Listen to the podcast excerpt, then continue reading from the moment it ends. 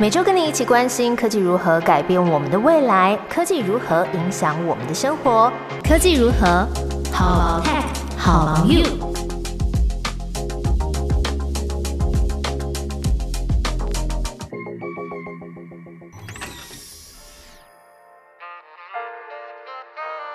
科技如何的听众，大家好，我是 Momo。在科技如何节目，每集分享两到三则科技新知，和你一起探讨生活中的科技大小事。这集又要聊机器人的创新应用，哎，不要听到机器人就怕啦，机器人也是可以长得很可爱呀。比如说，像是上次在第三集跟大家分享美国超级杯的有趣广告那一集，我们不是聊到 Kia 的电动车广告，里面有一只很可爱的狗狗吗？你有没有去看影片？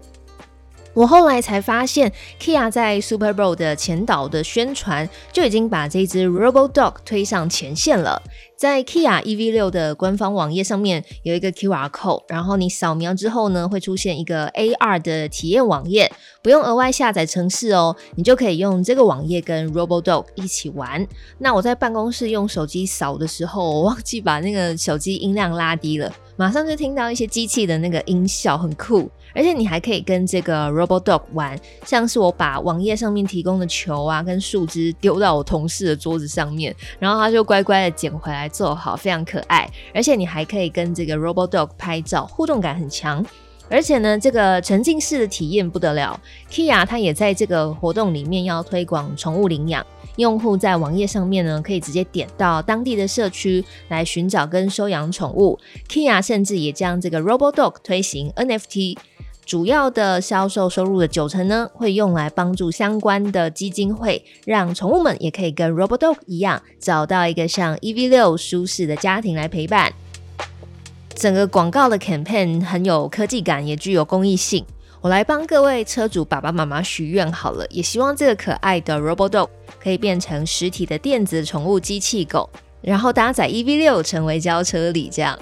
那这个 Kia 呢？其实他们品牌啊，跟机器狗颇有渊源。Kia 的母公司 Hyundai，也就是现代汽车集团，他们其实是 Boston Dynamic，就是呃波士顿动力公司的大股东。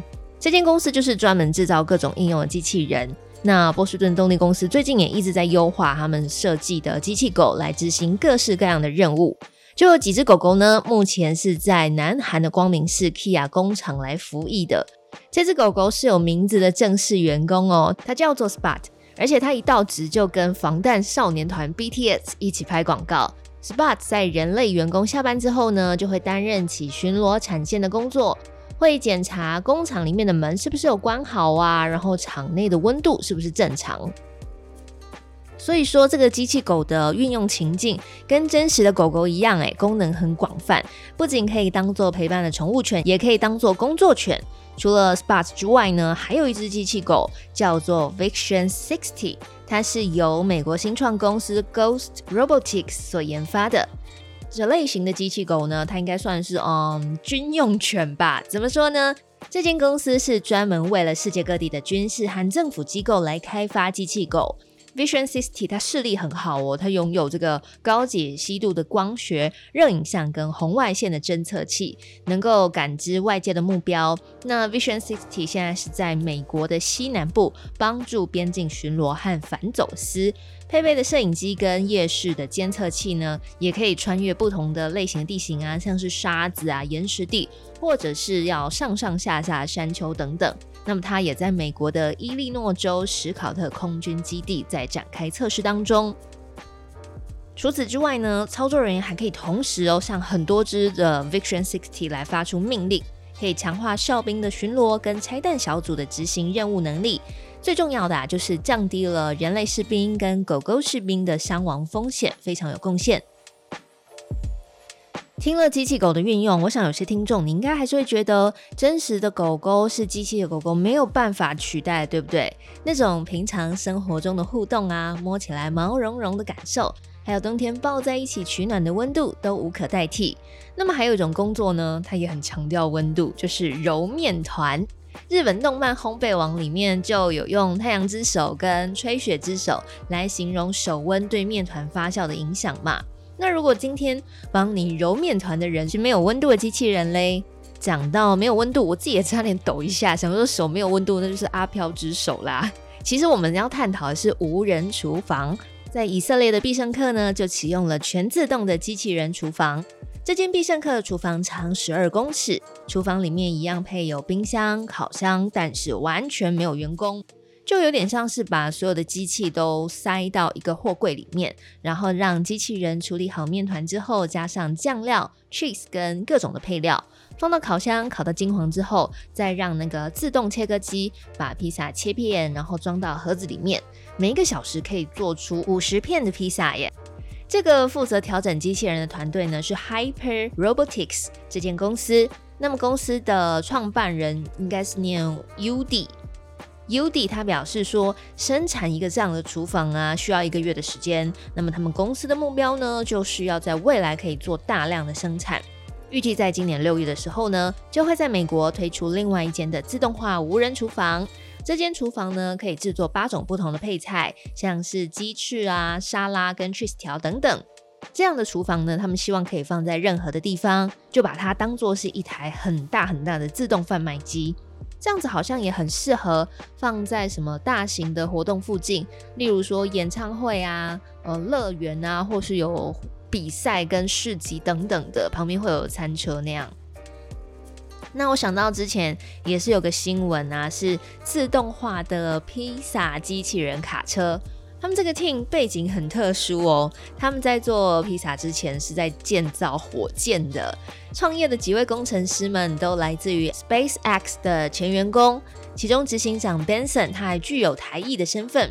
那他们觉得呢？用机器人来做披萨，这会是一个商机。就在美国加州创立了恒星披萨，把之前工作的经验跟技术呢应用在这个披萨机器人上面，五分钟之内就可以从零到有做出披萨，甚至机器人还比人类可以更精准的掌握这个呃原料要放多少，不会浪费。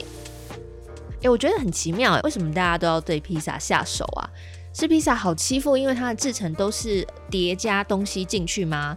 那为什么不让机器人做蛋糕嘞？或是让机器人煮欧阿米刷、炸臭豆腐啊、做珍珠奶茶，对不对？各位那个台籍的工程师，你们要不要考虑看看？可是。哦，你们一定会说要考量这个人事成本，对不对？搞不好请人还比较便宜。哎，拜托，刚刚跟你讲到那间以色列的必胜客，他们也是需要工程师的团队，一群人在旁边看着机器人工作啊。那一个礼拜也只有三天可以买到机器人做的披萨。你会 care 你吃的食物是机器人做的吗？我在想，应该现在蛮多都是了啦。如果说这个产线是干净的，那降低的人力成本呢，也可以反映在价格上，应该其实也不是坏事。如果你想要吃一些比较精致的料理啊，你还有上餐馆的选择嘛，巷口的面摊或是很难订到的肉，应该是不会被机器人跟自动化取代的。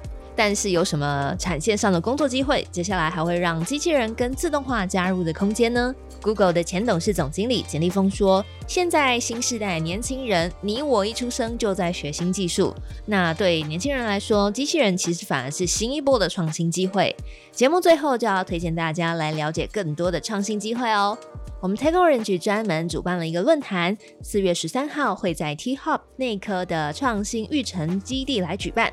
我们这边有邀请专家来分享元宇宙、ESG 还有 AIoT 的最新技术跟动向，现场还有 AWS、HTC、Rockwell Automation 等摊位。来 demo 展示最新的智慧制造方案，欢迎大家在节目资讯栏点击活动链接报名，帮自己充充电。也拜托大家在 Apple Podcast 还有 Spotify 按下订阅跟追踪。科技如何每集分享两到三则的科技新知，跟你一起了解科技如何改变我们的未来，科技如何影响我们的生活。How about tech? How about you?